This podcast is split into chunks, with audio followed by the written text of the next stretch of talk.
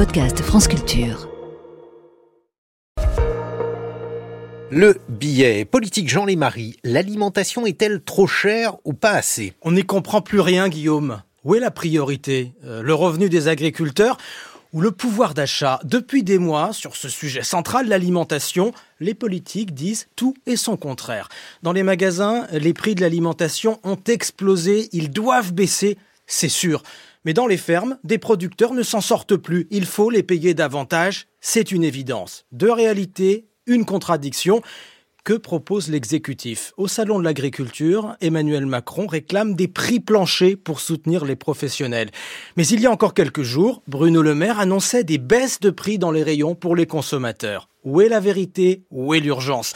Vous allez me dire, Guillaume, qu'on peut faire les deux, qu'on doit faire les deux, soutenir les agriculteurs et protéger les consommateurs, avec des circuits plus courts, des intermédiaires moins gourmands, en encadrant les marges dans l'industrie agroalimentaire, dans les grandes surfaces, en luttant contre les abus quand il y en a, avec de la régulation. Oui, le Parlement a même voté des lois, les lois EGalim. Sont-elles appliquées? Mal. Le gouvernement promet de les compléter une fois encore. Mais est-ce que ça suffira? Non mieux payer les agriculteurs pour des produits qui respectent aussi l'environnement, ça coûte plus cher. Il faut le dire, l'exécutif peut-il l'assumer? Mais comment vont faire les consommateurs? Peuvent-ils payer euh, encore plus pour se nourrir correctement ou pour se nourrir tout simplement? Voilà la question finalement, Guillaume. La semaine dernière, le journal La Marseillaise a provoqué une polémique avec une citation attribuée à Emmanuel Macron. Les smicards préfèrent des abonnements VOD, euh, autrement dit des abonnements vidéo, à une alimentation plus saine. Le chef de l'État affirme qu'il n'a jamais eu ces mots et il s'explique.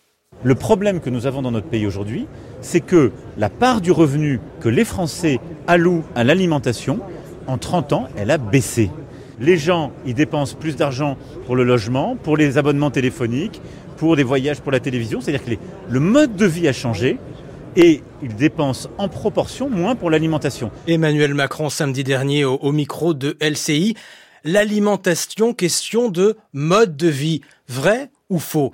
Vrai, la part de l'alimentation dans nos dépenses, elle a dégringolé, et pas seulement depuis 30 ans. En 1950, c'était 42%, aujourd'hui 20%. Vrai aussi, la part des loisirs, qui a beaucoup augmenté. Vrai encore, le choix des consommateurs. Nous avons un pouvoir et une responsabilité. Quand nous avons les moyens de l'exercer, pourquoi ne pas le faire? Quelques centimes de plus pour une brique de lait, si le producteur est mieux payé, si on en est sûr, ça vaut la peine et ça peut même tout changer. Mais pour le reste, le chef de l'État fait une analyse bien étrange. Son discours est paternaliste, comme si les consommateurs avaient toujours le choix.